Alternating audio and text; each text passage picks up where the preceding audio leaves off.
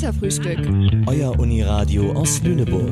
Wir machen euch wach mit jeder Menge Musik und Infos. Partys und Politik. Menschen und Meinungen. Alles rund um den Campus und aus Lüneburg.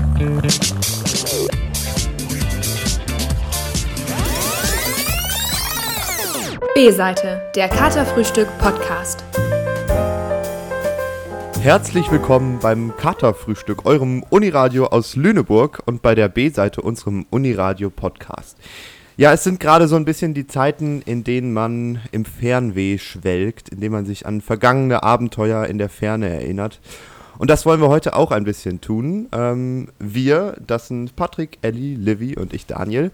Und wir hatten das Glück, dass wir im vergangenen Semester alle in der weiten Welt da draußen waren, im Auslandssemester. Und das ist heute unser Thema. Wir wollen ein bisschen darüber reden, was wir dort so erlebt haben, ähm, was auch vielleicht politisch Spannendes passiert ist und vielleicht auch, ob wir ein paar Tipps für euch haben, falls ihr auch irgendwann mal ins Auslandssemester wollt. Und ich würde sagen, wir fangen einfach an mit einer kleinen Vorstellungsrunde und erzählen unseren HörerInnen mal, wo wir so waren. Ähm, ja, wer will anfangen? Ja, ich kann ja einfach mal anfangen. Hallo, ich bin Elli und ich war bei meinem Auslandssemester in Wroclaw, also auf Deutsch, der deutsche Name ist Breslau in Polen. Genau, und habe da Politikwissenschaften studiert. Ja, ne, ich kann hier weitermachen. Hallo erstmal, ich bin Livy. Ich war vergangenes Semester in Hongkong gewesen ähm, und hatte da an der Baptist University studiert und zwar Kulturwissenschaften. Mit mir geht's zurück nach Europa. Ich bin Patrick und ich war im vergangenen Wintersemester in Irland in der Stadt Limerick an der University of Limerick. Ja, und äh, ich bin Daniel und war in Australien an der University of Queensland in Brisbane. Ganz schön weite Abdeckung, die wir hier alle haben. Ja, viele Kontinente auf jeden Fall ja. Länder vertreten, verschiedene Nee, verschiedene Sprachen nicht, aber ähm, auf jeden Fall viele verschiedene Sachen vorhanden, ja. Ein bisschen schon.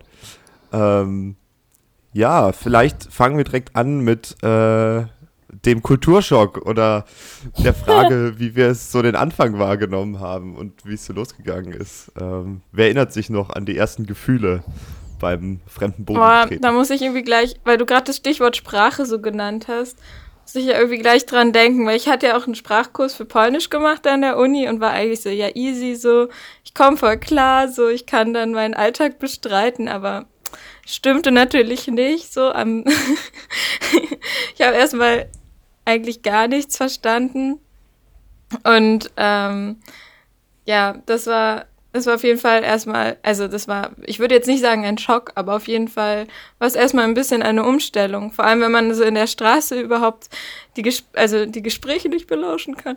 Nein, also wenn man halt irgendwie gar nicht so richtig mitbekommt, was um einen herum passiert. Oder wenn irgendwie, ja, auch wenn Leute, wenn Demonstrationen oder so stattgefunden haben und man versteht gar nicht, was sie da rufen oder so, man hört nur so das Rufen aus dem Fenster raus oder wenn man dran vorbeigeht oder so. Ähm, und was halt auch eine Umstellung zum beschaulichen Lüneburg war, war einfach, dass ich direkt an der, glaube ich, größten Kreuzung in der Stadt gewohnt habe. Das heißt Platz Grunwaldzki und das ist einfach eine Kreuzung mit dem Busbahnhof in der Mitte. Und ähm, ja, dementsprechend war es halt Tag und Nacht ziemlich laut. Aber ja, das daran gewöhnt man sich dann auch irgendwann. Eigentlich komme ich aus Berlin und wohne da auch in der Nähe von einem Flughafen. Von daher war das dann die Umstellung dann auch nicht mehr ganz so tragisch. Hat sich denn dieses Sprachproblem mit der Zeit gelegt oder hast du dich nur daran gewöhnt, nicht alles zu verstehen oder wie bist du damit hm, umgegangen? Ich habe dann dort auch einen Sprachkurs belegt und äh, bin mit der Zeit auf jeden Fall besser reingekommen. Ich glaube, ich habe einfach die Melodie besser verstanden, so. Also vielleicht noch nicht so das Verständnis dann gehabt, aber zumindest mich mehr an die Sprache gewöhnt, so. Und das war auf jeden Fall richtig gut. Und hatte ja auch Lust, so ein bisschen mehr die Sprache zu lernen. Ja, das war dann am Ende auf jeden Fall einfacher. Hattest du letztendlich auch selber dann auch außerhalb des Unterrichts mehr oder immer mehr versucht, auf Polnisch zu reden oder bist du doch eher dann ins Englische mehr übergedriftet und äh, hast dich, ja, das genutzt? Ja, doch. Also ich habe in einem Wohnheim gewohnt und da gab es eine Rezeption, wo mit der man, also wo man immer auch die Schlüssel bekommen hat und so.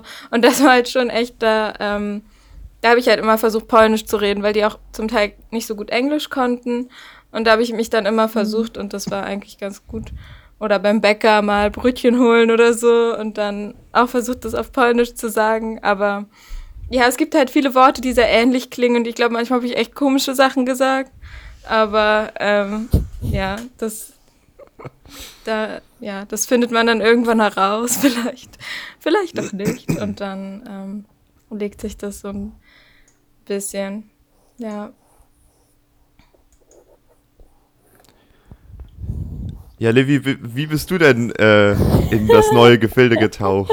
Hongkong oh ist ja sehr spannend gewesen und gerade auch in der Zeit. Deine Ankunft fiel ja quasi genau in die Zeit der großen Demonstration, ja, oder? Also komplett. Ich war am Anfang, bevor ich losgegangen bin, auch unsicher, ob es wirklich stattfinden wird wegen der Proteste.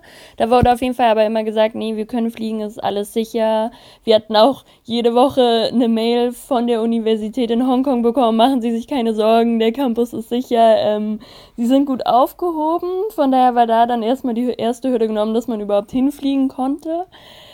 Und dann, ich muss sagen, so diese erste Woche, diese ersten Eindrücke, das ging alles so fix. Also bei mir war es genau das gleiche wie bei dir, Ellie, mit der Sprache erstmal dass da Katonesisch gesprochen wurde. Also klar, die Leute konnten auch sehr gut Englisch, ne? war, war ja auch eine britische Kolonie. Also mit Englisch kam ich da super klar. Ich hatte auch einen Katonesischkurs ähm, belegt. Und ich war halt vorher noch nie irgendwie in Asien gewesen. Von daher war das, glaube ich, auch so ein doppelter Kulturschock vielleicht auch nochmal für mich. Ähm, ich glaube, das, was mich am meisten erstmal beschäftigt hatte, war äh, die Unterkunftssituation. Also ich hatte im Studentenwohnheim gewohnt und Gott sei Dank einen Platz bekommen, weil die Mieten da ja absurd hoch sind. Ne? Ähm, und es gab zwei Hochhäuser, A20 Etagen ähm, was die Studentenwohnheime auf dem Campus waren und man hat sich ein Zimmer geteilt mit einer anderen Person. Das waren elf Quadratmeter und Bad hat man sich mit dem Nachbarzimmer dann geteilt und die Küche war für die ganze Etage und diese Küche, die sah echt aus wie, wie sonst was. Also viele fragen mich jetzt, ja, kannst du jetzt asiatisch kochen? Ich war so, nee, ich habe da einmal vielleicht gekocht und sonst bin ich echt immer auf äh, die Cafeterias auf dem Campus gegangen oder in Restaurants. Also das war dann natürlich schon eine Umstellung von in Lüneburg eine eigene WG, eine Küche, ein eigenes Zimmer, ähm, man hat Platz. Ähm, da musste man sich natürlich einfach dran gewöhnen und kopftechnisch auch vielleicht rangehen. Es ist jetzt nur für, für ein Semester. Ähm, und natürlich hatte ich auch, muss ich sagen, sehr viel Glück mit, mit meiner Mitbewohnerin. Ähm, die kam auch aus Deutschland und da ist es natürlich auch wichtig, wen man, glaube ich, so im Raum hat. Das kann auch schnell nach hinten losgehen, dass man sich dann nicht mehr so wohl dort fühlt im Zimmer. Und ich finde, gerade im Auslandssemester sollte es einen Platz geben, wo man sich auch gut zurückziehen kann, wo man seine Ruhe hat, gerade auch die neuen Eindrücke verarbeiten kann in Ruhe. Ähm, und da war es bei mir ganz praktisch, dass ich da eine, eine, gute Freundin hatte, dass wir uns da zusammen auch austauschen konnten über das, was wir da erleben. Ähm, genau. Aber war dann für dich auch das Zimmer der Rückzugsort oder war das dann eher so ein Raum der Reflexion? Also es, letztendlich, wenn ich es jetzt doch so angucke, was eher zum Schlafen und vielleicht mal Uni machen. Ähm, und sonst hat man sich echt sehr wenig in diesem, in diesem Raum auch aufgehalten. Ähm, die hatten das ganz schön gemacht, das Studentenwohnheim. Es gab in der ersten Etage eine Etage, wo man sich einfach aufhalten kann mit super vielen äh, also Räumen zum, zum Lernen, zum Arbeiten. Es gab einen TV-Raum, ein Billardraum. Ähm, die haben somit so versucht, dass man äh, seine Freiheiten haben kann. Und es gab auch einen Fitnessraum, aber es war alles ähm, überwacht. Also selbst in diesem Fitnessraum waren ähm, Kameras vorhanden und in der Lobby, wenn man reingegangen ist, konnte man diese Videos äh, davon sehen. Das war dann schon irgendwie ein, ein, komisches Gefühl, wenn man da zum Beispiel, sag ich mal, Sport gemacht hat und äh, wusste, es, es wird aufgenommen. ja. Genau. Ja, aber das kommt, also ich habe ja. mir auch ein Zimmer geteilt, also auch irgendwie genau in dieser Konstruktion, wie du es schilderst, also so mit mhm. gemeinsamem Bad mit dem Nachbarzimmer und Küche auf der Etage.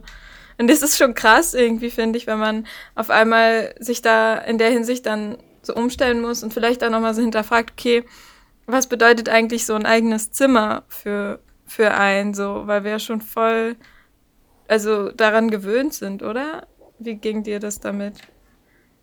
Ja, also es war wie gesagt erstmal eine, eine Umstellung. Man hat das dann auch wieder wertgeschätzt, als man dann, sag ich mal, wieder zurückgekommen ist ähm, und sein, sein Raum hatte. Ähm, fand es auf jeden Fall aber erstmal auch komisch, wieder alleine einzuschlafen oder auch als ich in Hongkong war, meine Mitbewohnerin verreist war über ein verlängertes Wochenende und ich da das Zimmer für mich allein habe, was auf der einen Seite voll schön, dass man, sag ich mal, ein paar mehr Freiheiten hat und ein bisschen mehr ja wirklich Raum. ähm, es war aber trotzdem auf der anderen Seite komisch, dann allein in diesem Raum einzuschlafen, weil man es von Anfang an nicht gewöhnt war. Ne? Genau. Ja. Ähm, Daniel, wie war das bei dir? Wo hast du gewohnt? Äh, wie waren deine ersten Eindrücke? Ähm, mein erster Eindruck war äh, von Australien, wer, war erstmal noch im, im Grenzbereich zwischen äh, zwischen internationalem Bereich am Flughafen und der eigentlichen Grenze. Ähm, erstmal hat man natürlich einen sehr langen Flug hinter sich bei, bei Australien ähm, mit zwei Zwischenlandungen und ich war ziemlich übermüdet ähm, und wir haben schon an Bord so kleine Kärtchen bekommen, die man ausfüllen muss äh, für den Zoll. Ja, das kennt man ja aus vielen Ländern, dass man da irgendwie schon vorher so eine Immigration Card irgendwie bei den USA musst du ankreuzen, dass du kein Terrorist bist und so ein Zeug. Und ich habe da im Halbschlaf, habe ich halt alles, no, no, no, ich bin das alles nicht, es ist schon, lasst mich in Ruhe. Und bin dann äh, bin dann zum, zum, zum Einreiseschalter und da hat auch der Grenzbeamte mich schon so angeguckt, hat aber irgendwo ein Häkchen gemacht bei mir. Und dann äh, musste man zum ähm, Gepäckband und dann mit seinem gesamten Gepäck äh, nochmal in eine zweite Schlange. Und da hat dann jemand auf meinen, auf meinen Vermerk, den der Zollbeamte bei mir auf dem Ticket gemacht hatte, geguckt und hat mich in eine separate Schlange geleitet, oh wo ich von einem Drogenspürhund äh, aufgegriffen wurde und äh, der hat alle beschnuppert. Und der ist diese, so, da standen alle in der Reihe und dieser Hund ist mit, mit dem Zollbeamten an allen vorbei und hat bei mir Halt gemacht und hat an meinem Rucksack geschnüffelt und ich habe gedacht, was ist das denn jetzt? Warum macht er das denn?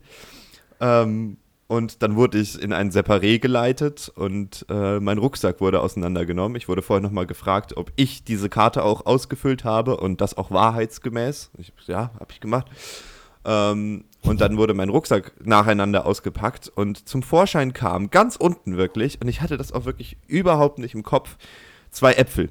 Ich hatte mir zu Hause noch zwei Äpfel unten in den Rucksack gepackt und dachte, falls ich mal was Frisches brauche auf dem Flug, habe ich zwei Äpfel dabei. Und dann kam raus, dass einer der Punkte auf dieser Zollkarte war, dass man kein frisches Obst einführen darf, weil Australien sehr starke Angst davor hat, dass irgendwelche Krankheiten über Lebensmittel einge eingeführt werden.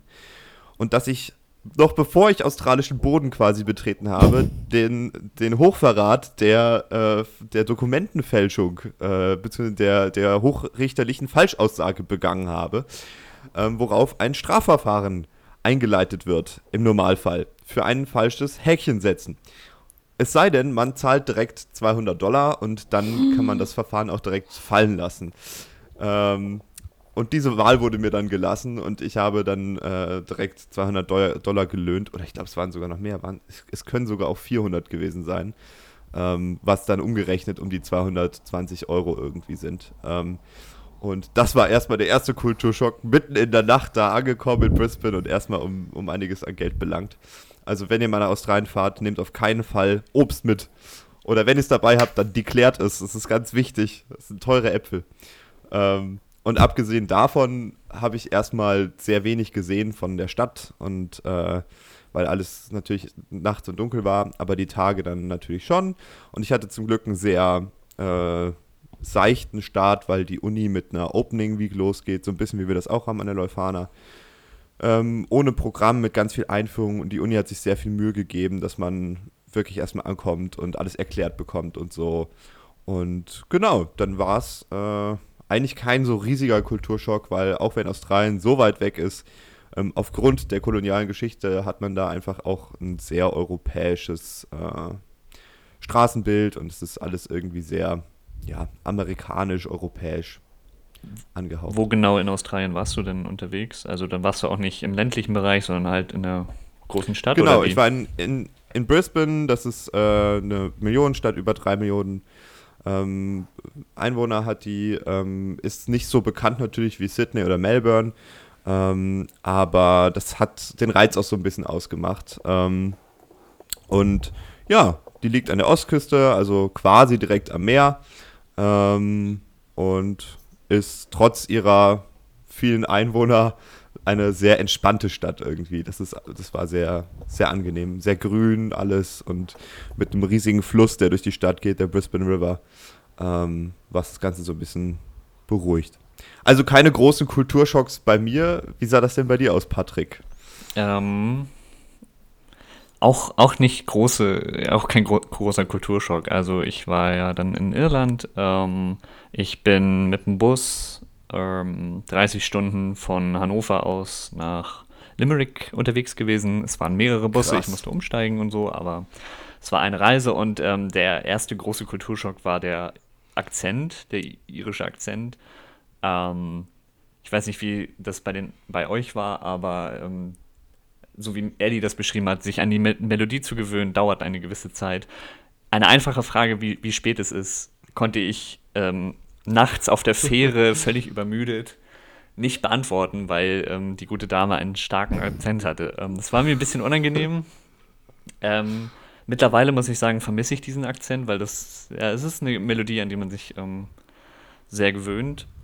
Ähm, und ansonsten hatte ich auch eine Orientation Week, die mir den Einstieg sehr, sehr seicht gemacht hat. Und ähm, ich war in einem äh, Studentenwohnheim untergebracht, das ein bisschen an eine Jugendherberge erinnert, mit ähm, vier Parteien in einer Wohnung, ähm, einer gemeinsamen Küche. Eigentlich teilen sich die Leute dann auch ein Badezimmer. Ich hatte aber das Glück, ähm, ein eigenes Badezimmer zu haben. Also nice. haben sich drei Parteien, ähm, die anderen drei, meine MitbewohnerInnen, äh, eine ein Badezimmer geteilt und ich hatte mein eigenes, was schon sehr, sehr großer Luxus ist. Ähm das ist schon ein sehr großer Luxus, Patrick. Total. Und Levi, du hast es ja gerade beschrieben, man braucht einen Ort zum Rückzug und ja, ich konnte einfach meine Tür abschließen und musste das, den Raum nicht verlassen, weil ich mein Zimmer hatte und äh, genau. Ähm, ansonsten ähm, bin ich sehr, sehr gut angekommen. Es war sehr, sehr sanfter Anstieg äh, oder Einstieg. Kannst du die. Sorry. Nee, nee, mach du zu. Äh, kannst, du den, kannst du den Akzent mittlerweile ähm, besser verstehen und kannst du ihn sprechen? Noch viel wichtiger. Gar nicht. Ich habe so einzelne Voka äh, Vokabeln aufgenommen, so dass man zum Beispiel No Worries in einem spricht, also Norries. Ah. Mhm. ähm, oder dass man halt auf der Straße nicht sagt Hello oder so, sondern How are you? Den Kopf leicht hebt und dann lächelnd vorbei geht an der Person. Das ist etwas sehr. Äh, äh, ein Gest, eine Gestik und eine Mimik, die ich mitgenommen habe. Ähm, aber nee, sprech, da bin ich, da habe ich zu wenig mit, glaube ich, irischen Iren geredet, also mit so auf dem Land und so. Es war ja dann, man ist ja dann doch, geht euch sicherlich dann auch so mit vielen Internationals zusammen und Leuten, die gerade Fremdsprachen lernen und so, ähm, mhm. dass man den ähm, ja, Heimatakzent da gar nicht so mitbekommt. Mhm. Äh, bei mir jetzt auch nochmal, was mich interessiert, also ganz klischeehaft, wie kamst du mit dem Wetter so klar? War es sehr regnerisch, was äh, trüb? Wie, wie war das? Ähm, sieben Tage grau, also ein bisschen, bisschen wie in Lüneburg, aber tatsächlich durch das, ähm, durch den Wind und durch die, ja, durch das Klima vom Atlantik ähm, gibt es keine krassen Jahreszeiten, also weder krassen Winter noch krassen Sommer. Und wenn die Sonne rauskommt, blüht einfach alles auf und alles scheint grün. Und ähm, ich habe viel mehr genoss, also viel mehr diese sonnigen Tage ähm, äh, genossen als Hm. sonst so. Hier brauche ich so drei Tage Sonne und dann bin ich in guter Stimmung, aber ähm, ein Sonnenstrahl irgendwie an der University äh, in Limerick und ich war äh, sehr glücklich. Und ähm, viele Leute haben sich äh, schon vor Ort entschuldigt, ja, sorry, ihr werdet hier kein gutes Wetter haben, aber bei allen meinen Ausflügen hatte ich immer strahlenden Sonnenschein. Ähm, ich war da ein bisschen, bisschen lucky. Und äh, ich habe meine erste Hurricane-Warnung äh, ähm, mitbekommen. äh, das war auch ein Erlebnis. Ähm, ich glaube, der Klimawandel hat mein, äh, mein äh, Auslandssemester dann doch ein bisschen beeinflusst. Durch sehr viel Sonnenschein und durch warme Temperaturen und durch diesen äh, etwas komisch verrückten Tropensturm. Und kam der auch wirklich oder blieb es bei der Warnung? Galway hat ein bisschen Wasser abbekommen, aber es war, war nicht schlimm. Okay. Aber medial war es natürlich ein riesen, riesen Ding. ähm, ja, Ja, wie so war es wettertechnisch bei euch? Äh, ich wollte gerade auf die Hurricane-Warnung eingehen. So eine hatte ich äh, nämlich bei mir auch ganz am Anfang, als ich in Hongkong ankam. Heißt im August, September, Oktober ist es ja noch echt super schwül, ne? Also als ich da in Hongkong ankam, ich war echt äh, so ungelogen zweimal am Tag duschen. Ich kam raus und dachte, es, es geht nicht. Ähm, und auf jeden Fall hatten wir in der Lobby, wenn man rausgegangen war aus dem Studentenwohnheim, auch so eine Anzeige von 1 bis 10, ähm, wie stark auch Sturmwarnung ist. Und das eine Mal war es dann, glaube ich, auch auf einer 7. Ähm, und ich glaube, ab einer, ab einer 9 hieß es nicht rausgehen, äh, bitte. Also bleiben Sie lieber drin, wenn es jetzt nicht nötig ist. Und auf jeden Fall auch dieser, einmal war ich dann draußen und da kamen dann auch so Peitschenregen so aus dem Nichts. Das war komplett blauer Himmel. Dann plötzlich kamen diese Wolken so schnell angezogen. Es hat so schnell angefangen zu regnen. Man musste sich erstmal wirklich für zehn Minuten unterstellen und kam nicht voran. Und letztendlich kam ich natürlich plitschnass an. Aber es war ihm natürlich nicht kalt, weil es tropisch warm war. Ähm, also ja, an dieses Wetter musste ich mich auf jeden Fall erstmal dran gewöhnen und dann war natürlich auch wie Exchange ganz darauf natürlich auch die Stadt erstmal kennenzulernen bei diesen über 35 Grad und Schwüle und lass hiken gehen. Ähm, für manche nicht die schlauste Idee, wenn man nicht mehr als zwei Liter Wasser mit hat. Ähm, ja, Aber also, vier ausschwitzt. ja, und auch viel ausschwitzt. Ähm, also die, die vor Ort aus Hongkong meinten auch so, wir sind wahnsinnig, dass wir bei diesen Temperaturen äh, wandern gehen und äh, was auch immer machen. Ähm, ja, letztendlich hatte man auch von denen nie welche am Strand gesehen, weil sie meinten, das ist denen da zu warm. und ja, das fand ich war schon eine, schon eine schöne Aussage. Genau. Wie waren denn die, die HongkongerInnen so ähm, mit Klimaanlagen? Wenn es so tropische Gefilde sind, hat man ja oft die Gefahr, dass man zwischen extrem heiß und extrem kalt immer hin und her change. Ja, also das war, das war auch ähm, am Anfang sehr heftig. Man musste, wenn man zum Unterricht gegangen ist, bis zum Ende hin, draußen waren 30 Grad und man ist trotzdem immer mit einem Pulli im Rucksack zum Unterricht gelaufen, weil man sich wirklich diesen Pulli dann während der Vorlesung, während der Seminare oder auch in den Cafeterias angezogen hatte. Ähm, es war super kalt, also es war ein kompletter Kontrast dann immer. Und am Anfang natürlich hat man immer diesen Pulli vergessen mitzunehmen, äh, weswegen ich auch vor allem auch in der ersten Woche komplett heiser war.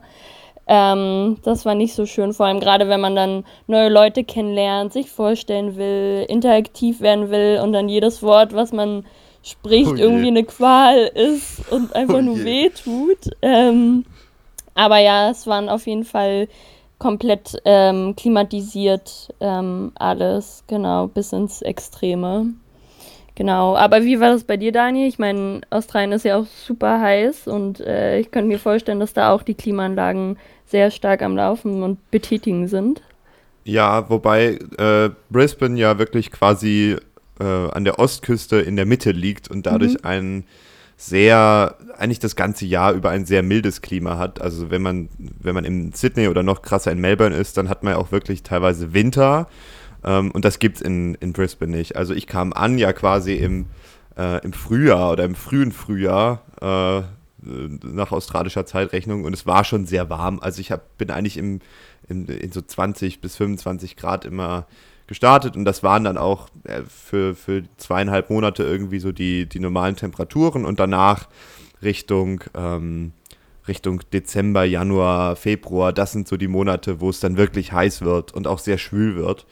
Ähm, aber das ähm, habe ich sozusagen nicht mehr miterlebt. Ich bin dann zwar zum Schluss noch mit der, mit der Bahn tatsächlich nach Cairns gefahren, was äh, sehr im Norden ist an der Ostküste. Mhm. Und da hat man dann schon den Unterschied gemerkt. Da war es dann schon viel tropischer und wärmer. Also da beim, beim Great Barrier Reef und so, das sind schon wirklich tropische Gefilde. Aber da, wo ich war, ging es auch von der Luftfeuchtigkeit her tatsächlich, war es auch irgendwie relativ angenehm. Mhm. Ähm, man musste nur tatsächlich immer, was bei dir die Sturmwarnung war, war bei uns die UV-Warnung. Ähm, Australien hat ja ein riesiges Ozonloch über sich. Ähm, Australien ist der Hautkrebskontinent Nummer 1 äh, auf der Welt und Brisbane ist tatsächlich von Australien die Hautkrebs-Hauptstadt.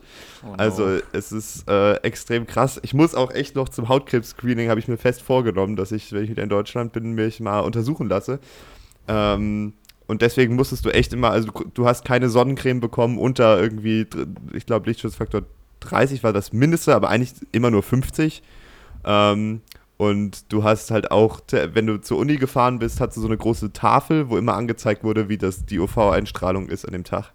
Und es war halt ganz oft bei extremely high so und es ist auch wirklich toll. Es gibt ganz tolle Hüt, äh, Hutkollektionen. Also jede Australierin, jeder Australier hat irgendeinen Hut.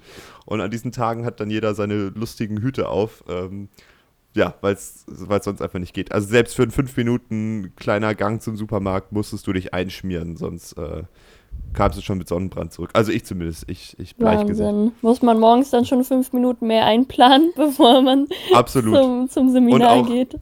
Immer so große, du, du hast doch eigentlich nur noch so große Pumpflaschen mit Sonnenmilch. Also so eine, so eine Tube oder so, oder das, das bringt dir gar nichts. Du brauchst so eine so ein Ding zum draufdrücken. Dass, mhm.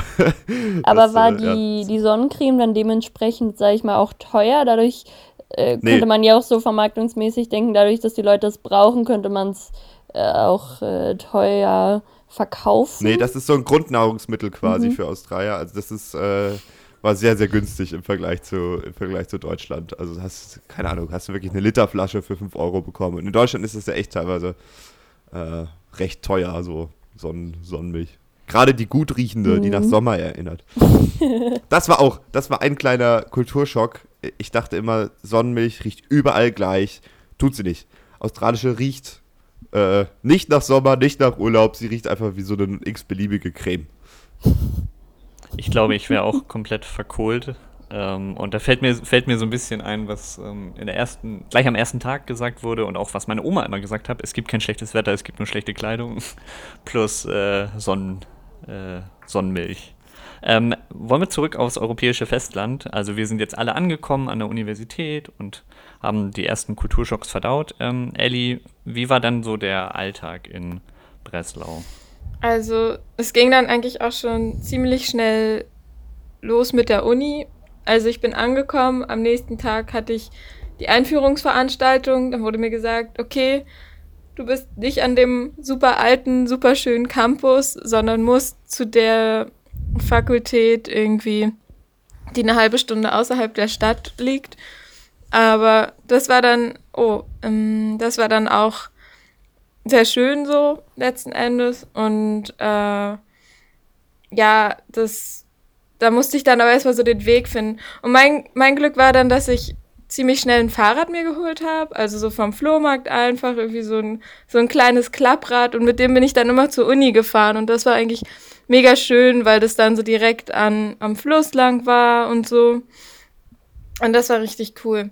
Aber mir ist noch eben was eingefallen zu Wetter, weil ähm, im Januar war es halt in Breslau dann so, dass einfach mega Smog da war. Also, dass echt so ein Tag oder zwei Tage oder so konnte man nicht gucken. Man, es war so dichter Nebel und es war einfach Smog so und es hat mich voll geschockt. Ich habe sowas noch nie vorher irgendwie erlebt oder gesehen und es hat sich so komisch angefühlt zu atmen. Da wurde auch empfohlen, auf jeden Fall drin zu bleiben. So, so irgendwie, ja, schon viel. Aber ja, weiß nicht, hattet ihr sowas? Also so war Smog so ein Problem in den. Ich stelle mir es bei großen Städten immer so noch ein bisschen wahrscheinlicher vor. Ja, Hongkong wäre ein Kandidat, oder? Für ja, Smog. Ähm, also letztendlich, es war auf jeden Fall viel Smog. Ich bin mit der Einstellung hingegangen, es wird sehr, sehr viel sein, weil ich hatte Freunde, die in Shanghai waren und meinten, sie konnten ihre Hand äh, nicht wirklich sehen. Dann war ich schon mit der Einstellung nach Hongkong gegangen. So war es letztendlich nicht. Vor allem am Anfang hatte ich den Smog nicht so stark wahrgenommen, dadurch, dass es so spül war. Ähm, zum Ende hin, also zum Ende des Jahres, so um, ab Jahr November, ähm, hatte man es dann schon stark auch, auch gesehen ähm, und wahrgenommen. Das schon, also klar, Hongkong ist eine Großstadt. Ähm, da ist auf jeden Fall Smog vorhanden, ja. Ja, Brisbane war nicht so schlimm, nur zum, zum Ende hin waren natürlich die großen Buschfeuer in Australien und das hat man dann, da war ich aber nicht mehr in Brisbane, sondern dann äh, in Sydney und Melbourne und da hat man es dann schon gemerkt. Ähm, da war wirklich äh, Rauch in der Luft und äh, es hieß auch, man soll nicht rausgehen und so. Aber abgesehen davon war die Luftqualität sehr gut. Wie war denn der Alltag in Limerick, Patrick? Ähm, man geht ja halt viel zur Uni, weil man ja in einem Auslandssemester ist. Ich hatte so eine Viertelstunde Fußweg, hab den auch äh, genossen, wenn es gerade nicht geregnet hat. Ähm, und der Campus in, in Limerick, der ist riesengroß ähm, der bietet eigentlich schon sehr, sehr viel, dass man eigentlich gar nicht äh, in die Stadt muss, die so ein bisschen, ja, so 20 Minuten mit dem Bus, 30 Minuten mit dem Fahrrad, also schon ziemlich weit weg. Ähm, ist ähnlich wie hier, dass der Campus so außerhalb der Stadt ist, nur eben noch ein bisschen weiter.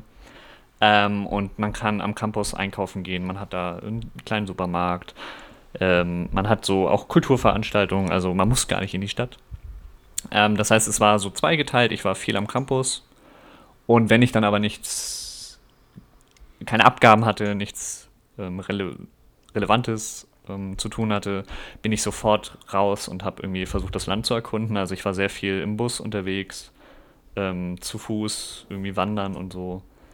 Ähm, ich bin sehr viel gereist. Ähm, was ich mir vorgenommen habe, für hier irgendwie, irgendwie zu konservieren, also auch einfach mal Ecken in Deutschland sich anzugucken, die ich noch nicht gesehen habe, weil mir das in Irland ziemlich, ziemlich gut getan hat, so einen Ausgleich zu haben aus viel unterwegs sein und dann wieder in den Alltag so reingleiten. Das war so, das habe ich getrieben. Wo hat es dir besonders gefallen, wo du zum Beispiel hingereist warst? Äh, was ist dir so im Kopf geblieben vor allem? Ähm, der Killarney National Park. Mhm. Das ist ein riesengroßes Gelände und eben ein Nationalpark. Ähm, und ich habe das einfach noch nie so gesehen und gespürt, ähm, dass man rumläuft und es ist, fühlt sich einfach wie so unberührte Natur an. Also irgendwie an mir sind so Rothirsche vorbeigelaufen. Ähm, What? Krass. Und äh, eine Kuh stand auf dem Weg und wir haben uns fünf Minuten angeguckt, weil keiner von uns sich bewegen wollte. Ähm, das sie hat leider mit irischem Akzent gesprochen, deswegen konnte man sie schwer verstehen. ähm, aber ich weiß jetzt, sie hat mir viel über das Kerrygold erzählt. das ist, genau, der Killarney National Park ist nämlich im County Kerry und da Aha. kriegen wir unsere Butter her. Äh, und ja, diese, diese Kombination aus Wald, fast unberührte Natur und dann ist da noch Wasser. Ähm, zwischendurch blitzen mal so ähm, alte Landhäuser und Landgüter auf aus dem, aus dem Mittelalter. Ähm, das ist etwas, woran ich sofort denke. Danke für die Frage, Levi. Jetzt bin ich gerade schon wieder. gerne, äh, gerne, Patrick. Äh, genau. Ähm, warst, warst du auch unterwegs in, in Hongkong oder warst du nur am, fleißig am Studieren in der Bib?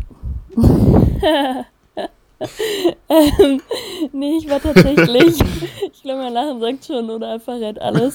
ähm, nee, ich war tatsächlich auch sehr viel, viel rumgereist. Also ähm, vom Studium her, wir hatten am Anfang auch erstmal eine Einführungswoche und ich hatte mir meinen Stundenplan schon taktisch klug gelegt, dass ich Montag und Freitag frei habe und ähm, hatte Dienstag, Mittwoch, Donnerstag immer vier Uni, aber hatte somit verlängerte Wochenenden, um auch wohin zu reisen. Also am Anfang habe ich vor allem natürlich mir Hongkong erstmal angeguckt und ähm, war komplett verblüfft auch nach, nach der ersten Woche, wie, wie vielfältig Hongkong ist. Ich hatte Hongkong als Großstadt, so ein bisschen mit europäischem Input, aber auch asiatisch irgendwie eingestuft und ähm, letztendlich ist sie 70 Prozent von Hongkong ja nicht bebaut.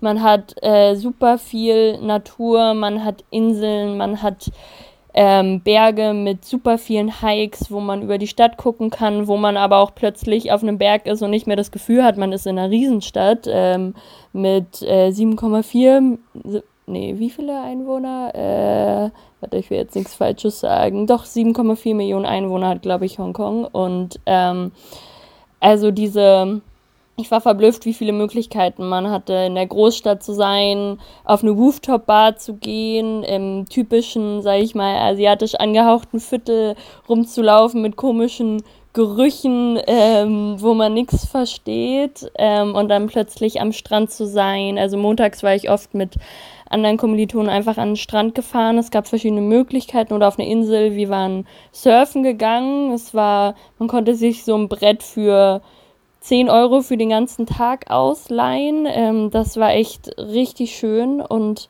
genau da am Anfang war ich sehr froh, dass ich erstmal mir Hongkong, die Stadt, angeguckt hatte und dann hatte man natürlich auch geplant, dadurch, dass Hongkong ja auch sehr zentral in Asien liegt, ähm, war ich auch sehr viel rumgereist und ähm, ja, habe da ein bisschen weniger auf meinen, sag ich mal, ökologischen Fußabdruck geguckt und habe gesagt, okay, ich fliege für ein verlängertes Wochenende mal, mal dahin, jetzt wo ich in Asien bin und äh, war dann nach Thailand äh, geflogen, nach äh, Tokio war ich und ähm, nach China war ich einmal auch reingefahren. Ich dachte mir, wenn ich schon direkt eigentlich vor Mainland China bin, ähm, gucke ich mir das auch mal an. Ähm, das war auch ganz spannend, weil mir da ein Kumpel von mir, der kommt aus Mainland China, studiert aber in Hongkong und hatte mich da dann, also ich war in Shenzhen gewesen, was ja direkt neben Hongkong ja fast liegt. Ähm, und das war ganz cool, dass er mir die, die Stadt gezeigt hatte mit einem mit Führer. Und das Witzige war, er geht da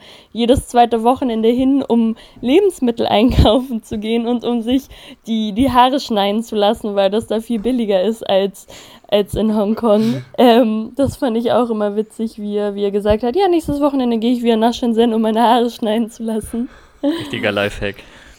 Ja, ähm, genau, aber. Vor allem alle zwei Wochen sich die Haare schneiden, ist auch, der war bestimmt immer top gestylt. Ja, ja. Oder die Haare wachsen einfach schnell, wer weiß. Ja, das kann auch sein. nee, genau, also da war ich schon viel, viel rumgereist und ganz am Ende, als das äh, Semester dann online wurde, war ich dann noch nach Bali äh, ge geflogen. Wow. Wow, du bist. Also du hast viel erlebt und viele Impressionen gesammelt. Ja. Viele Postkarten, genau. Destinationen bereist. Viele Postkarten, genau. Aber ich muss sagen, um, klar, weil ich auch am längsten in Hongkong war, aber beeindruckt von der Stadt her hat mich Hongkong schon sehr, sehr, sehr ähm, stark. Genau. Also wie gesagt, im Alltag viel rumgereist, aber natürlich auch, ich bin jetzt nicht nur umgereist. Ich war auch in Hongkong, habe studiert, ähm, genau, habe an Uni-Veranstaltungen teilgenommen. Es gab viele, viele äh, verschiedene, ja, wie bei uns auch, ähm, wie heißt das, nicht Gruppen, sondern Initiativen. Danke, genau, Initiativen. ähm, das war ganz spannend. Es gab eine Hike-Initiative, ähm, wo man zusammen hiken gegangen ist oder Kajak gefahren ist. Ähm, ja, viele Möglichkeiten auf jeden Fall. Ganz, ganz spannend auf jeden Fall. Ja. Wir haben auch noch Ideen für Lüneburg. Also eine Wanderinitiative. Einmal in der Woche geht's in die Heide. Ein Ausflug in die Lüneburger Heide.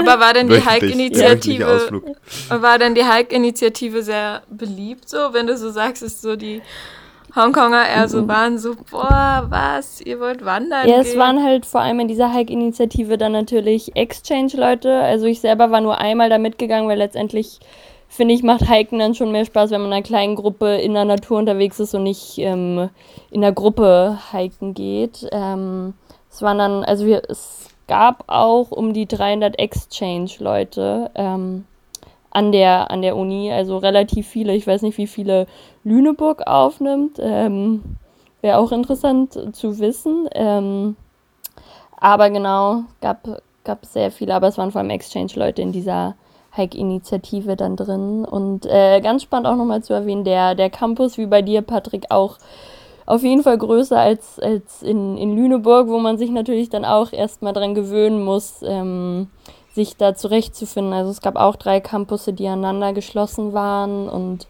mit den Räumen und den, den Etagen und den Fahrstühlen sich zu, zurechtzufinden, ähm, ja, war auch auf jeden Fall erstmal eine Herausforderung, wenn man da neu ist und ähm, genau. Ja, Elli, wie war's? Wie war's bei dir? Warst du viel rumgereist? Was war dein Alltag? Ähm, hast du viel Uni gemacht? Ähm, wie sah es bei dir aus? Ich hatte tatsächlich relativ viele Kurse irgendwie, aber ich habe doch nicht so viel für die Uni gemacht. Also es ließ sich ganz gut bewältigen auf jeden Fall. Und war dann schon auch am meisten halt in Breslau, aber wir sind dann halt auch ähm, und ich weiß nicht, ich war dann halt auch in ein paar anderen polnischen Städten, halt so in ähm, den größten Städten, aber letzten Endes ist es halt auch, ist Polen halt so zentral in Europa, dass dann, dass wir dann doch eher auch nochmal andere Länder besucht haben in Europa. Ich war dann zum Beispiel in der Ukraine oder wir waren in, mit einer Gruppe dann auch in Wien nochmal und Ah, wir sind sogar einmal wandern gegangen. Das war dann an der tschechischen Grenze so. Also irgendwie hat man dann doch eher nochmal dieses, ähm, das so ein bisschen ausgenutzt. Also jetzt für mich was hat, glaube ich, da nicht so den Unterschied gemacht, weil ja Deutschland auch ziemlich zentral gelegen ist so, aber ähm, äh, ja, so der Freundeskreis, mit dem ich dann auch viel zu tun hatte, da war auf jeden Fall dann so, da war auf jeden Fall dann große Lust da, auch nochmal andere Länder in der Nähe zu besuchen und es war auf jeden Fall auch dann sehr spannend und, und schön. Ja. Aber jetzt so, ich war, also, ja, ich war jetzt, also ich glaube, ich würde gerne nochmal mehr vom Land so sehen. Das auf jeden Fall, weil ich jetzt auch auf jeden Fall neugieriger geworden ist, was was es noch außerhalb dieser Städte gibt, äh, die ich dann gesehen habe oder außerhalb dieses kleinen Einblicks, den ich dann bekommen habe. Weiß nicht. War das bei dir, Daniel? Du bist schon auch dann, du bist schon noch mehr rumgereist, oder? Ich bin tatsächlich am Ende dann viel rumgereist. Ähm, hatte aber wirklich sehr viel Uni, also das ist schon, äh, das war ein, auch, das war auch ein kleiner Kulturschock ähm, wie viel man machen muss. Ich hatte zwar nur vier Kurse, ähm, aber trotzdem halt zeittechnisch war das sehr absorbierend, weil du auch die ganze Zeit, ich meine, das war wahrscheinlich bei euch auch so, dass man sozusagen die ganze Zeit Prüfungsleistungen hat. Das hört nie auf. Also hast du immer Midterm-Exams, zwischendurch noch praktische Sachen, dann irgendwie Essays, die du abgeben musst und so. Und ähm, ja, man war quasi äh, schon recht absorbiert. Das war aber nicht schlimm, weil ich die Kurse wirklich großartig fand, auch wegen der Kurse unter anderem an diese Uni gegangen bin. Ähm, und ich da deswegen dann auch gerne so viel Zeit investiert habe. dementsprechend haben wir halt einfach nur Wochenendtrips gemacht, die Leute aus dem Wohnheim und mein Freundeskreis dort, ähm, weil sich das dann halt angeboten hat, weil es auch allen so ging. Also ähm, ein paar haben zwar dann Flugreisen unternommen, ähm, und sind dann auch mal übers Wochenende irgendwie in eine andere Stadt, weil in Australien kannst du nicht mal eben irgendwo hinfahren, sondern da musst du halt dann, wenn du weiter weg willst, musst du halt fliegen. Ähm, das wollte ich aber halt nicht und bin dann, habe mir dann am Schluss eben Zeit genommen und bin mit der, mit der Bahn, mit der Australian Railway, was großartig ist, falls jemand nach Australien kommt. Es gibt da ganz tolle Angebote für, für Ausländer tatsächlich nur. Äh, Australier dürfen das nicht nutzen, aber wenn man Tourist ist, darf man, äh, kriegt man so einen Zugpass, zumindest für Queensland, äh, wo man jeden Zug nehmen kann, so oft man will für einen Monat. Und das ist echt ganz toll. Die haben richtige Luxuszüge und man fährt dann die Küste entlang äh, und kann an jedem tollen Strand Halt machen und äh, auf die Inseln fahren und so. Oh. Das habe ich gemacht und bin dann auch nochmal mit dem Zug ins, äh, ins Outback quasi gefahren. Es gibt ein, eine Zugverbindung in so eine kleine Outback-Stadt in, in Nirgendwo quasi, ähm, wo ich dann auch zwei Tage war, was total witzig ist, weil da nur alte Menschen waren. Ich habe mich mit irgendwelchen Omas angefreundet und so ein bisschen das australische Landleben kennengelernt und auch diese Gestalten, die diesem Zug gefahren sind. Also wer fährt ins Outback, ins Nirgendwo? Das ist halt auch so. Äh, das war ganz interessant. Aber ja, im Alltag waren tatsächlich dann nur die kleineren Ausflüge. Aber es ist auch nicht schlimm, weil von, von Brisbane aus war man in, in zwei, drei Stunden auf irgendeiner Insel. Ähm, und äh, ja, wahrscheinlich so ähnlich wie bei Hongkong, dass man da auch recht, recht flott irgendwie im Grün war. Und ähm, genau, sonst alltagsmäßig der Campus äh, auch sehr groß und sehr grün bei mir, auch etwas außerhalb von der Stadt, was ganz nett war, weil ich sozusagen quasi zwischen, zwischen Campus und Innenstadt gewohnt habe. Ähm, und der, der Fluss, der Brisbane River, quasi das ähm, Element ist, was ähm, alles verbindet in der Stadt. Und es gibt äh, als Hauptfortbewegungsmittel Fähren. Das ist total toll, die, die nach äh, öffentlichem Verkehrsmitteltarif fahren. Und ich konnte quasi jeden Morgen mit der Fähre von meinem Anlegesteg an meinem Wohnheim ähm, zum Anlegesteg an der Uni äh, fahren. Und das war immer so ein anderer Uniweg quasi.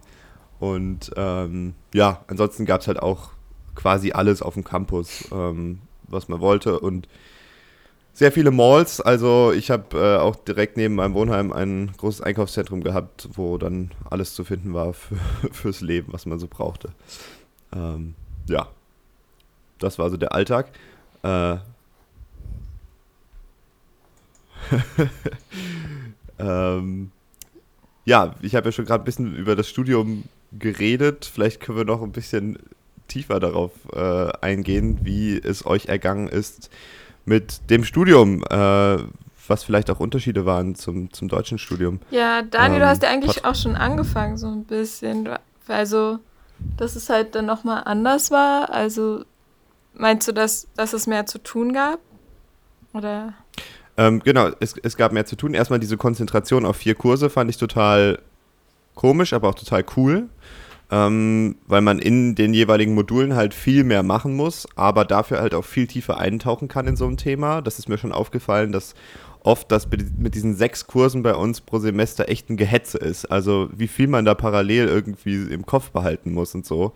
Ähm, und wie oberflächlich das teilweise auch noch ist. Und diese, diese Kurse dort waren halt wirklich sehr krass auch konzipiert, das hat man auch gemerkt. Also da hat sich wirklich jemand hingesetzt und den Kurs Sitzung für Sitzung durchgeplant, dass auch ein übergreifendes Thema da ist, dass übergreifende Lernziele da sind und so.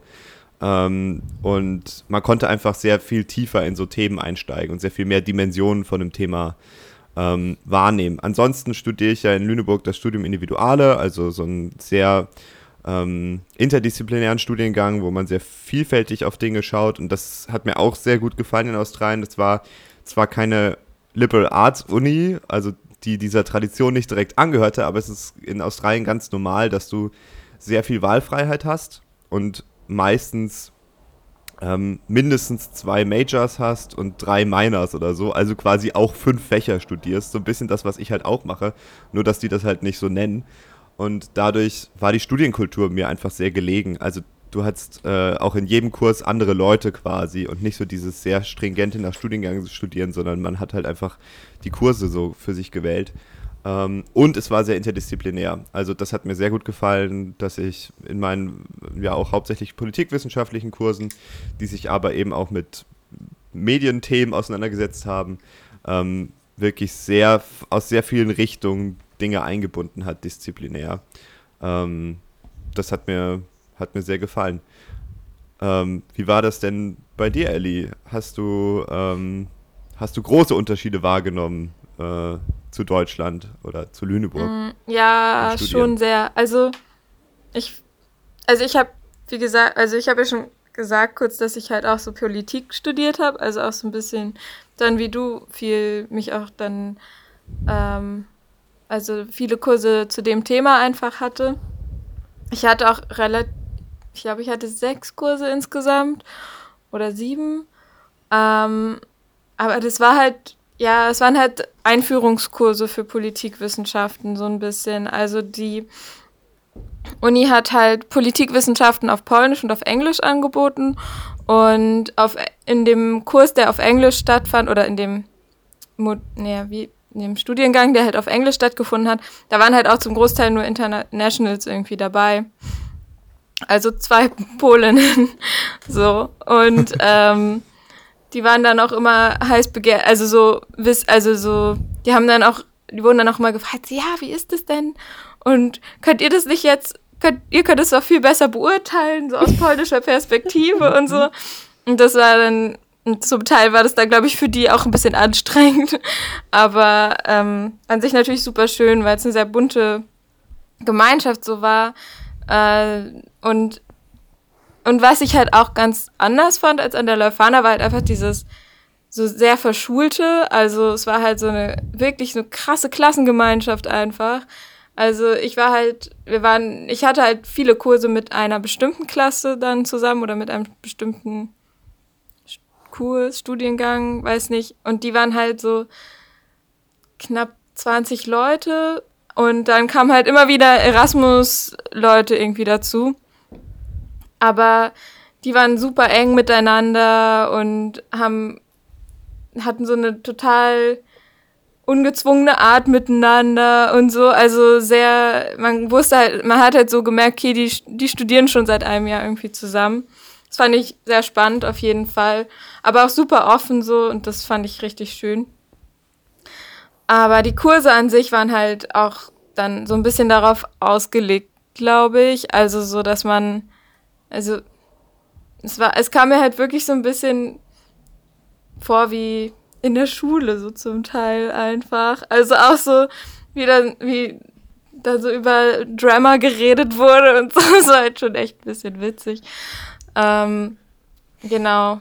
Und was dann halt so ein Kontrast dazu war, war, dass ich einen Kurs auf Deutsch hatte. Und zwar gibt es in, in Breslau das Willy Brandt Zentrum, was halt Kurse für Erasmus-Studierende direkt anbietet, und zwar auf Englisch und auf Deutsch. Und ich hatte halt einen Kurs auf Deutsch dann über Erinnerungskultur in der Stadt. Und das war super spannend und war halt nochmal echt so ein ganz anderes Seminar. Also so eine ganz andere Seminarkultur, die dann auf einmal da umgesetzt wurde. Und das war echt, das war dann halt so ein Unterschied, den ich dann umso krasser irgendwie gemerkt habe in dem Zusammenhang. Und ähm, ja, also mh, mm, ja, auch die Prüfungsleistungen waren dann halt dementsprechend so ein bisschen anders. Ich habe halt nur Klausuren geschrieben und dann auch zum Teil halt so Multiple-Choice-Tests und so. Aber dafür war dann halt so ja, und oh, was mich halt auch noch irgendwie so überrascht hat, war einfach dieses Verhältnis zwischen Studierenden und den Dozenten. So, also weil die, weil es halt so sehr irgendwie fast persönlich, also fast auf so einer persönlichen Ebene war. Also so sehr äh, niedrige Hierarchie, sehr so, ah, wir wollen jetzt nicht zu dem anderen Kurs, weil da mögen wir den Dozenten nicht. Und das haben die dann halt der Dozentin gesagt von dem, an, äh, von dem einen Kurs. Und ich war so, Hö? Und dann hat die auch so ein bisschen mit denen so darüber so geschnackt, so, ja, naja, kommt schon, also, müsst jetzt auch mal durchziehen, so ungefähr. Und dann war ich so, okay. Krass. Ähm, ganz anders. So. Aber spannend. Und die Kurse waren auch echt ganz interessant. Viel gelernt über das politische System in Polen und, und Geschichte von, ja. Hattest du denn auch Midterms? wenn das so verschult war. Auch was? Midterms, also in Lüneburg sind wir ja diese große Prüfungsphase ah. am Ende des Semesters ähm, gewohnt. Und Daniel hatte es eben angesprochen und das war für mich auch so der große Unterschied, die Midterms, also eine halbe, die Hälfte der Prüfungsleiste in der Mitte des ähm, Semesters abzuliefern. Hattest du das auch in, in Breslau? Mm -mm, hatte ich nicht. Also ich hatte Nee, also die Prüfungsphase war ziemlich früh. Also so fing im Januar gab es so Zero Exams, hießen die, und die waren dann quasi noch während der Vorlesungszeit, konnte man dann schon die Klausur schreiben. Und ähm, aber ansonsten gab es das, also es gab keine Midterms oder so. Nee. Gab es das bei dir, Patrick? Ja, genau, das war eine große Umstellung, dass ähm, Prüfungsleistungen nicht mehr als ein Gesamtpaket am Ende abgegeben werden, sondern so in zwei bis vier Teile gegliedert sind, die dann so nach und nach abgegeben werden. Also äh, äh, in dem Literaturkurs, den ich belegt habe, war es eine Buchkritik von 300 Wörtern zu schreiben, dann ähm, ein Referat zu halten, dann einen Text zu schreiben und am Ende ein Essay. Und dann war das so gegliedert und die Präsentation war dann eben zu den Midterms. Und das hat eine ganz andere, einen ganz anderen Rhythmus als ähm, hier in Lüneburg. Das war ein großer, ja, große, ja, auch ein großer Kulturschock tatsächlich. Ähm, genau, und inhaltlich habe ich ja dann im Master ein ganz bestimmtes Programm ähm, nicht ausgesucht, sondern ich bin irgendwie reingestolpert ähm, in die Irish German Studies. Ähm, das ist in Irland ähm, ein Programm, was die Geschichte und die Beziehung von Irland und Deutschland irgendwie beleuchtet. Das ist ein sehr nischiges Thema, ähm, aber in Limerick ist es dann der Ort, dort das zu machen, denn dort ist das Center für das Zentrum für deutsch-irische Studien und alle wichtigen Leute kommen dann irgendwie dahin. Das war sehr, sehr cool und auch sich in so ein sehr detailliertes Thema einzuarbeiten, ähm, das hat eine Menge Spaß gemacht und ich habe eine Menge über Irland, aber auch ein bisschen über Deutschland gelernt. Ähm, das war sehr, sehr schön und auch ähm, diese Aufteilung in den Klassen, also es waren sieben Leute, glaube ich. Ähm, und die Erasmus-Studien waren dann die Deutschen, die die deutsche Perspektive so erklärt haben und ähm, vice versa dann die irischen Studentinnen. Genau. Das also auch so kleine Kurse, ist ja mega, dass ihr beide so, so äh, direkte Erfahrungen mit so. Also lernt man doch bestimmt super gut in so winzigen Kursen, oder? Total, ähm, aber natürlich bist du auch mehr involviert, ne? Also natürlich lieferst, lieferst du dann auch mehr ab. Und ich habe auch von den ähm, anderen äh, Internationals oder ähm, Bachelorstudierenden gehört, dass es da dann schon ziemlich verschult ist und auch genau die 30 bis 40 Leute in einem Kurs und keiner weiß wirklich, was abgeht. Ähm, genau, das ist, äh, war eine sehr, sehr angenehme Erfahrung. Und die Midterms haben mich tatsächlich jetzt auch so ein bisschen auf die jetzige Situation so vorbereitet. Das ich habe jetzt auch relativ ähm, viele Abgaben innerhalb des Semesters und das geht gerade gut von der Hand. Ich kann mich da nicht beschweren. Ähm, Levi, du hast vorhin was von Online-Semester erzählt. Wie war das Studium denn bei dir? Mm, also genau am Ende des Semesters kann ich ja später noch aushalten, wegen den Protesten lief es dann alles online, aber äh, bevor das dann, dann anfing, ähm, ich hatte auch Midterms, das fand ich auch ganz interessant und auch so wie du, Daniel, sehr viele kleine Leistungen, so die dann die Endnote gemacht haben. Also nicht wie bei uns, dass man am Ende eine Note hat und die ist dann für das ganze Seminar, fürs Modul, sondern wirklich Vortrag und hier ein Paper und da eine Klausur, ähm, ganz viele kleine Sachen. Das fand ich aber ganz interessant, weil man somit kontinuierlich wirklich äh, gearbeitet hat und nicht ganz am Ende sich erst wirklich tiefgründiger mit diesem Thema auseinandergesetzt hatte. Ähm, und genau, an der Uni waren ja die Professoren und Professorinnen großer Fan von, von Gruppenarbeiten. Ähm, das war ganz spannend. Also ich hatte in den Erfahrungsberichten auch schon gelesen, dass das auf jeden Fall auf mich zukommen wird, dass es sehr gruppenarbeitslastig ist, einfach äh, weil die es auch realistisch sehen, dass es später auch so sein wird im Berufsalltag, dass man mit vielen Leuten was zusammen konzipieren und erarbeiten muss. Von daher fand ich diese Herangehensweise auch äh, gut. Letztendlich, die Gruppenarbeiten waren schon sage ich mal, schwierig manchmal. Also ich hatte auch sehr, ist ja immer abhängig von der Gruppe. Ähm, ich hatte sehr gute Gruppen, ich hatte aber auch sehr viele Gruppen, wo ich auch mit anderen Kommilitonen gesprochen hatte, die die gleichen Erfahrungen gemacht hatten, dass, ähm, sage ich mal, ich dadurch, dass die Locals so viel, also die vor Ort in Hongkong, die normal, sag ich mal, da studiert hatten, haben sehr viele CPs immer gemacht und dadurch kurz vor knapp ihre Sachen erst äh, bereitgestellt und gemacht. Und bei Gruppenarbeiten ist es dann natürlich schwierig, das einzuschätzen, wenn dann eine halbe Stunde vor Abgabe Leute erst in diesem Dokument anfangen reinzuschreiben und man denkt sich oh so, Gott. oh Gott, was, was soll daraus werden? Ähm, von daher, das war natürlich auch eine ganz neue, neue Erfahrung für mich, damit umzugehen und auch, dass man sich in Gruppen treffen. Ich habe mich in einem Gruppentreffen immer persönlich getroffen, weil das auch Freunde von mir waren dann, aber in den anderen haben wir uns nie persönlich getroffen, sondern halt echt alles über Google Docs, über, ähm, das war ich vorher auch nicht gewohnt, wenn man einen Vortrag zusammenhält, war es für mich normal, dass man sich vorher trifft, das durchspricht und dann erst vorträgt. Ähm, das war nicht äh, der Alltag da. Also man musste sich schon ein bisschen, sag ich mal, auch dran gewöhnen. Ähm, aber es lief auf jeden Fall gut. Also es super, super engagierte Studierende, äh, die da vor Ort waren. Und auch äh, thematisch war es, was auf jeden Fall sehr interessant auch für mich. Ich hatte ein Seminar, das hieß Hong Kong Cinema and Culture.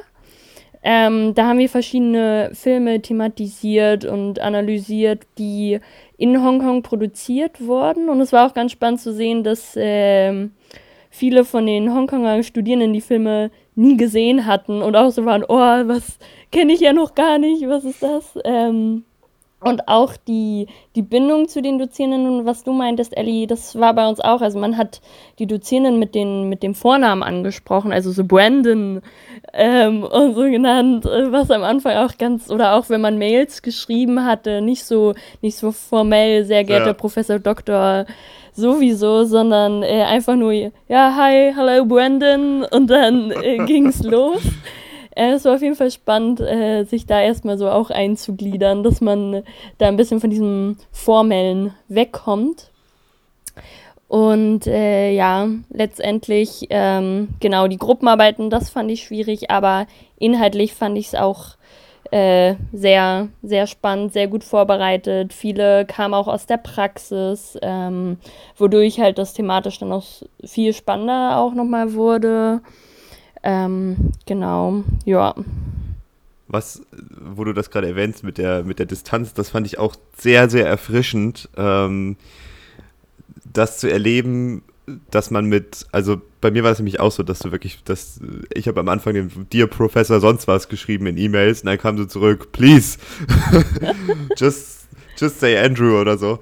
Ähm, und das sind teilweise echte, also zumindest auch, bei mir war das so ein bisschen wie bei Patrick, dass ich halt auch in so einen, in, in den Fachbereich da reingeraten bin, quasi, wo auch die Uni aktiv forscht und äh, auch relativ führend ist. Ähm, und dann hast du da mit echten Koryphäen zu tun, von denen ich irgendwie schon teilweise Paper vorher gelesen habe und die sind dann halt überhaupt nicht eingebildet oder so.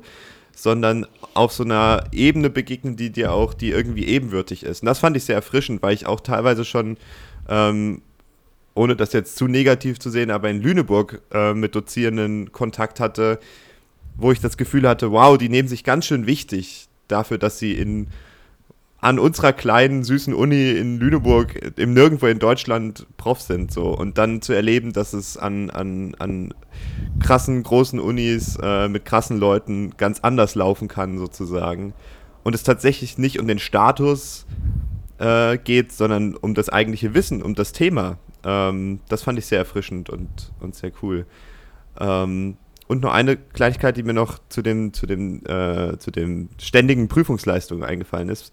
Was bei mir sehr cool war, irgendwie, dass du, je nachdem, welche Note du bekommen hast, hat sich das direkt auf die Punkte ausgewirkt, die du für die Prüfungsleistung bekommen hast. Sprich, wenn du sehr, sehr gut warst, hast du von einer, von einer Prüfungsleistung, die 30% ausmachte, hast du dann irgendwie 29% oder so, äh, 29 Punkte bekommen. Ähm, und insofern konntest du relativ schnell sehen, ah krass, ich bin jetzt schon über 50 Punkten von 100 und habe quasi den Kurs schon bestanden. Das heißt, du musstest theoretisch noch nicht mal die letzten Prüfungen machen, Prüfungsleistungen machen, um den Kurs zu bestehen. Und ähm, es war zwar anstrengend und so, aber das ist so eine Sache, wo ich das Gefühl habe, das könnte man auch in Deutschland gut übernehmen, zu sagen, ähm, wir, wir legen nicht alles auf die letzte Prüfungsleistung. Und wenn du durch die Klausur fällst, dann bist du selbst schuld, weil du an dem Tag einen schlechten Tag hattest, mein Gott, das passiert halt. Ähm, sondern sozusagen zu schauen, okay, wenn ihr euch davor schon ins Zeug legt, dann könnt ihr auch schon viel früher den Kurs bestehen, sozusagen. Ähm, und ja, also das hat es mir irgendwie leichter gemacht, am Ball zu bleiben. Ähm, hättet ihr sonst noch ins Blaue gefragt, irgendwelche Sachen, die ihr euch wünschen würdet, dass man sie in Deutschland übernimmt? Irgendwas, was ihr sehr cool fandet, was ähm, ihr an der Leuphana vermisst? Ein zweischneidiges Schwert ist ja immer die Anwesenheitspflicht. Und ich hatte mhm. jetzt das erste Mal, ähm, dass Attendance 10% zählt.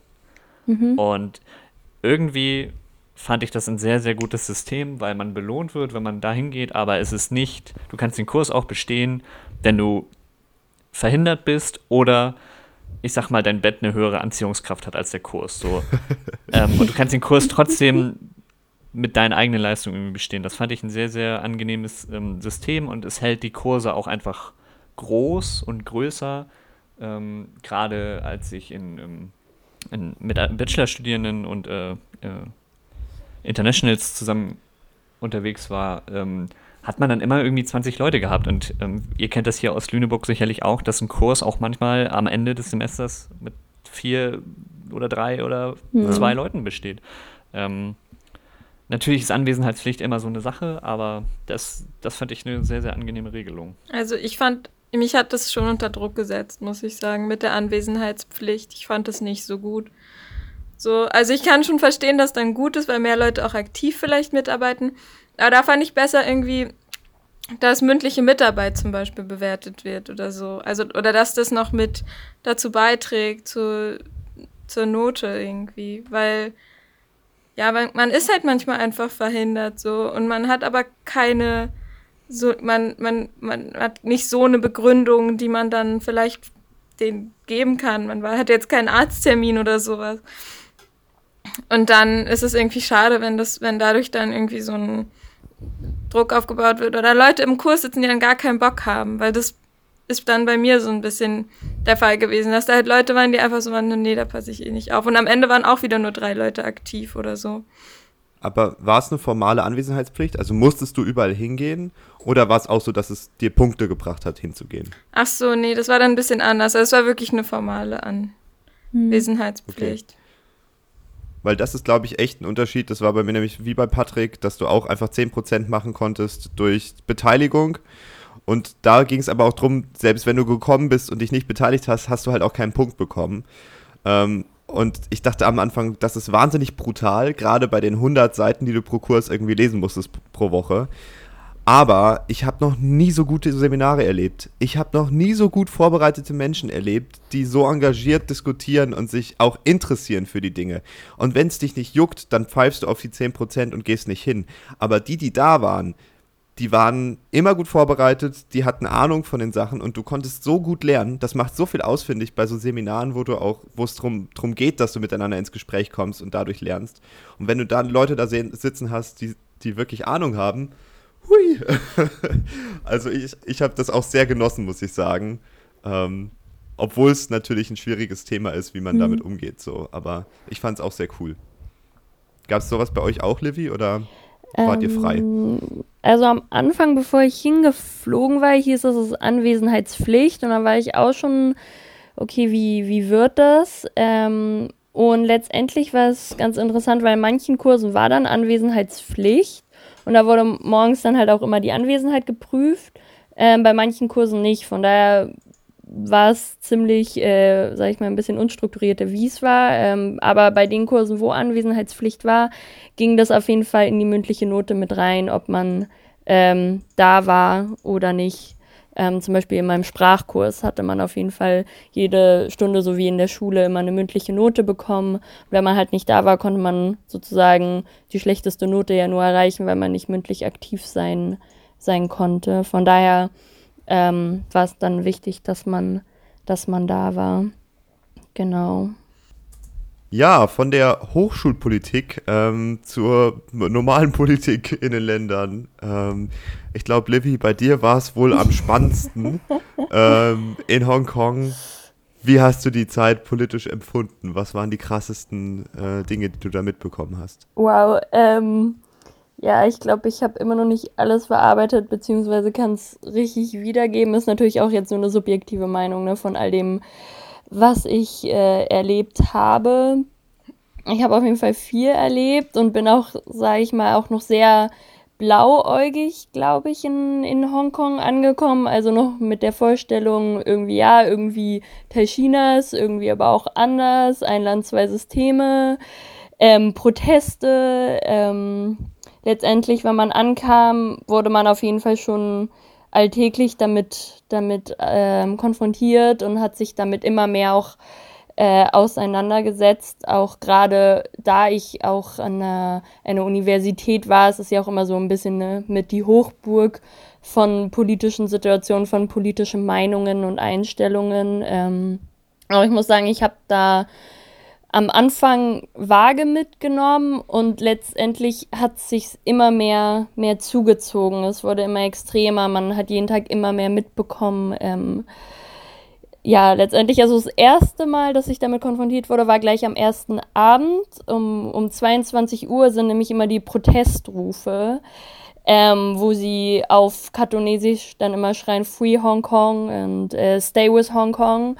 Und äh, ich kam an in meinem Zimmer, nachdem ich halt den Flug hatte. Ich kam, glaube ich, um 18 Uhr in meinem Zimmer an und dann um 22 Uhr ging dann aus allen Zimmern ähm, oder aus den meisten kamen dann die, die Gesichter raus und haben das rausgerufen. Ich konnte im ersten Moment gar nichts damit anfangen, was es bedeutet, was es heißt. Und dann nach drei, vier Tagen ist einem natürlich aufgefallen, dass es immer wieder passiert und auch nicht nur auf dem Campus, sondern auch wenn man in der Innenstadt unterwegs war, kamen diese Rufe und natürlich hat man dann danach gefragt, was das, was das bedeutet. Und es gab ganz viele kleine Symbole halt wie, wie diese Protestrufe, die natürlich darauf hingewiesen haben, also auch überall Graffitis in der Stadt, auf dem, auf dem Campus mit, äh, mit Fuck the Popo, also Fuck die Polizei auch oder Free Hong Kong, Democracy, ähm, überall, äh, die Graffitis hatten auch echt zugenommen, also auch in der Cafeteria war plötzlich ein riesen Graffiti einfach rangesprayt, Überall gab es auch diese Memes und bunte Post-its. Das steht ja auch für die, ähm, für die Ringschirmbewegung, äh, dass ähm, so Lennon-Walls entstanden sind mit Meinungen zu den, zu den Situationen, auch ganz viele Plakate. Was, was ich ganz heftig auffand, war, ähm, wie sich der Campus auch gewandelt hat.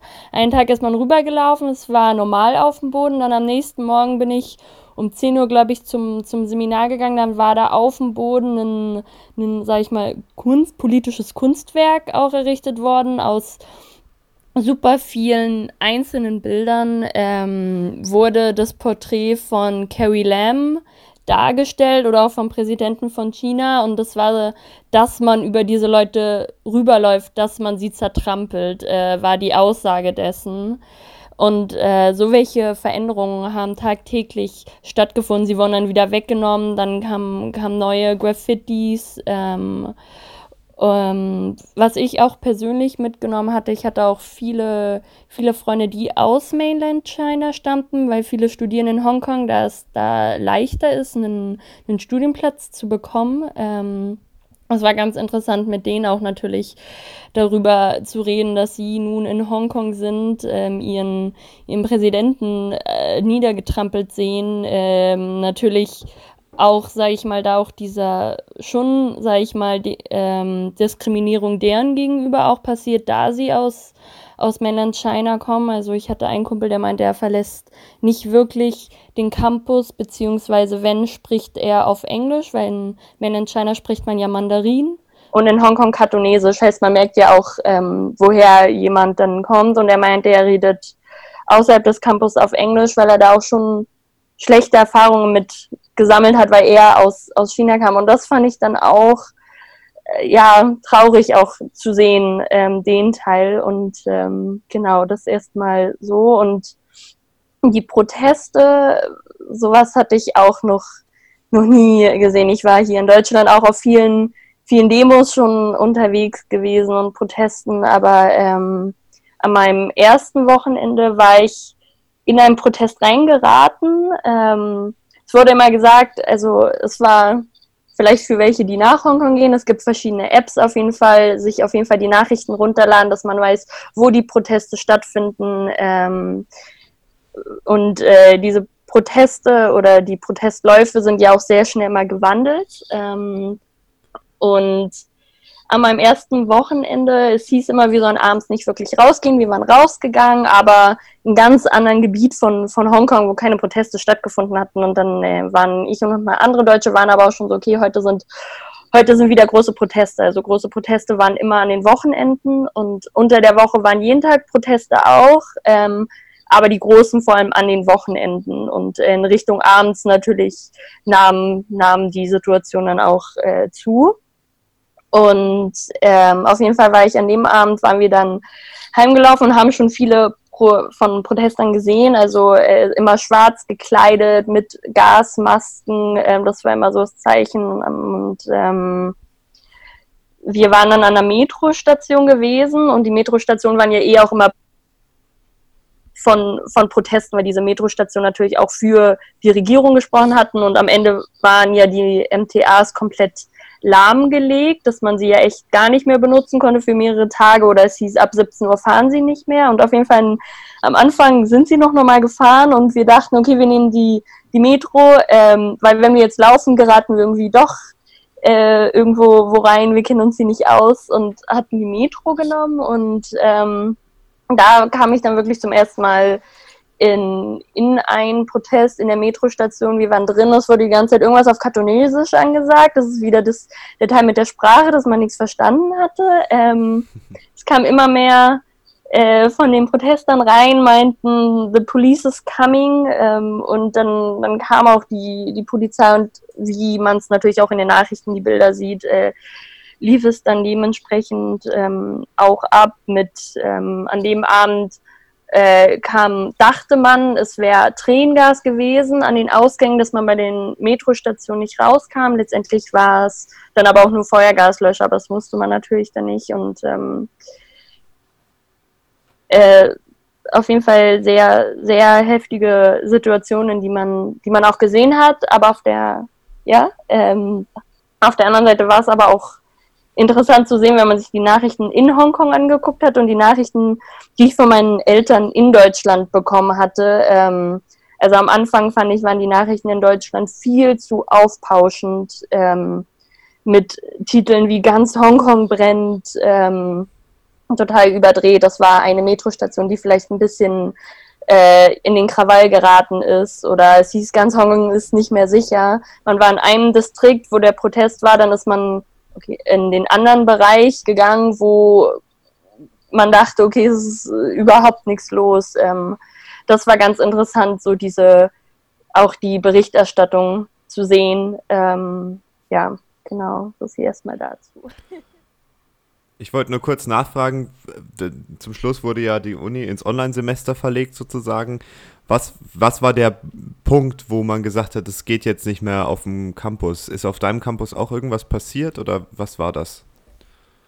Also es ging sehr, sehr schlagartig. Es wurde immer gesagt, dass der Campus ist sicher, egal wo man sich aufhält. Auf dem Campus ist ja unbefugtes Betreten sozusagen, da darf man ja nicht rauf. Und ähm, mit den Campussen. Das war bei mir ganz spannend. Ich kam nämlich gerade an dem Abend aus, aus Thailand wieder und war gelandet und wir hatten schon die, die Nachrichten aus Thailand verfolgt, dass es auf die, auf die Campusse übergegangen ist, die, die Proteste, auch gerade mit der CityU, dass ähm, da sich die Studierenden ja verschanzt hatten.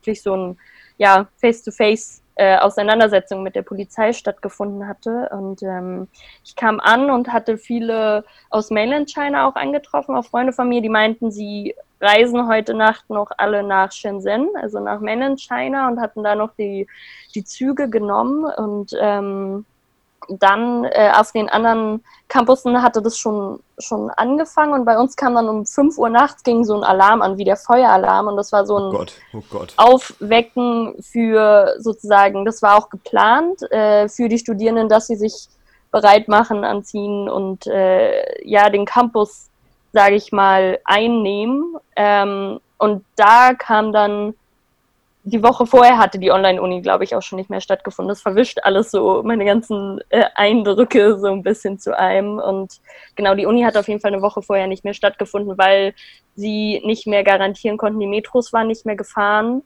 Und äh, dadurch konnte die Lehrerschaft äh, auch, man noch zum Campus kommt und wieder zurück. Und aufgrund dessen hat auf jeden Fall erstmal die, die Online-Uni ähm, dann angefangen. Und auch okay, die Lehrkräfte okay. konnten ja auch nicht mehr auf den Campus. Das war die Situation. Und auf jeden Fall ab genau dem äh, Zeitpunkt dann, ähm, ja, war es dann nur noch Online-Uni. Genau. Als es auf die Campusse dann überging. Okay. Wir, ihr Lieben, wir, wir nagen leider an der Zeit, aber es ist unglaublich spannend und ich finde, das riecht nach einer Fortsetzung. Ähm, also ich fände es spannend, davon noch mehr zu hören, aber auch von euch anderen, von den politischen äh, Begebenheiten. Was haltet ihr davon, wenn wir kurz ein bisschen anteasern, äh, was bei uns so die, die größten Themen waren und ähm, vielleicht für einen potenziellen zweiten Auslandspodcast? Ähm, Patrick, was, was wären so die politischen Themen, die Irland und dich bewegt haben? Auf alle Fälle der Brexit zu dem Zeitpunkt. Das haben wir jetzt schon ein bisschen verdrängt, aber ähm, wenn wir schon in den deutschen Medien dachten, es gibt kein anderes Thema mehr, ähm, stellt euch das für ein Land vor, das ähm, durch den Brexit die Verbindung zum Kontinent verliert. Ähm, das war auf alle Fälle ein großes Thema und dann bin ich ja viel durch Irland äh, umhergereist und habe ein Land kennengelernt, das so groß wie Bayern ist und ein Viertel der Einwohner hat ähm, und äh, sehr Dublin-zentrisch, also von der Hauptstadt geprägt ist. Ähm, da habe ich eine Menge zu erzählen. Sehr schön. Elli, was waren bei dir die größten mm. politischen Begebenheiten? Ich glaube, die größte politische Gegebenheit war schon am 13. Oktober dann die Parlamentswahl, wo halt die Partei Recht und Gerechtigkeit, ähm, die rechtspopulistische Partei Polens, die Regierungspartei, halt wiedergewählt wurde und zwar dann noch mit einer absoluten Mehrheit im Parlament. Und das hatte halt schon nochmal krasse Auswirkungen und auch so welche, die ich glaube ich auch gar nicht so gut beurteilen oder einschätzen kann. Aber es war, hat man auf jeden Fall mitbekommen, dass da eben dann dadurch, dass es dadurch Spannungen gibt und so und ähm, neue Sachen in die Wege geleitet werden. Es hat, gab ja noch die Justizreform und so und ähm, das hat auf jeden Fall das nochmal begünstigt. Und ähm, auch jetzt noch, ähm, jetzt ist ja auch gerade die, jetzt hätte ja auch eigentlich gerade die Präsidentschaftswahl stattfinden sollen, wo eigentlich auch gesagt wird, okay, wenn das für die Partei ausfällt, gut positiv ausfällt, also wenn deren Kandidat gewinnt, dann gibt es eigentlich kein Halten mehr so. Können die ziemlich genau alles machen, was sie wollen. Ähm, ja, da bin ich auf jeden Fall ganz gespannt. Ähm, die wurde jetzt verschoben wegen Corona, aber bin ich ganz gespannt, was da für eine Lösung gefunden wird und wie die Wahl dann am Ende auch ähm, ausfällt. Ob es da nochmal die Möglichkeit geben wird, für die Opposition einen ordentlichen Wahlkampf zu führen und so. Aber da ist auch ganz viel Diskussion, ganz viele Foren, wo sich ähm, BürgerInnen auch ähm, beteiligen. Also jetzt nicht aktiv so beteiligen, aber wo halt ganz viel ist, ganz viel Diskussion und so. Ja und auch auf jeden Fall noch genug Diskussionsstoff für uns ist. Also es ist auch sehr krass bei uns im Nachbarland, was da so abgeht. Finde ich, hört man auch viel zu wenig drüber. Fände ich auch sehr spannend, darüber noch weiter zu reden. Ähm, bei mir in Australien gab es jetzt keine großen politischen äh, einschneidenden Erlebnisse sozusagen und ich könnte mehr erzählen über die generelle Situation, ähm, weil mich auch sehr vieles überrascht hat, ähm, was auch die Folgen der noch sehr jungen kolonialen Geschichte dieses Kontinents angeht, was ähm, die ähm, generelle Regierungspolitik dort angeht, die extrem rechts ist, was ich nicht erwartet hätte, ähm, was Themen wie Klimawandel und, ähm, und ähm, Geschlechtergerechtigkeit auch angeht. Ähm, also ich glaube, wir haben noch auf jeden Fall genug Stoff. Ähm, für heute soll es das, denke ich, aber erstmal gewesen sein. wir ja, können ja gerne noch mal ein zweites Mal in Fernweh schwelgen. vielen Dank an euch und an alle, die zugehört haben. Ähm, falls ihr es noch nicht tut, folgt dem Kater Frühstück auf allen Kanälen, auf äh, Instagram, auf allen, auf Facebook, auf Spotify und Soundcloud. Und ähm, macht's gut, bis ganz bald. Tschüssi. Tschüss.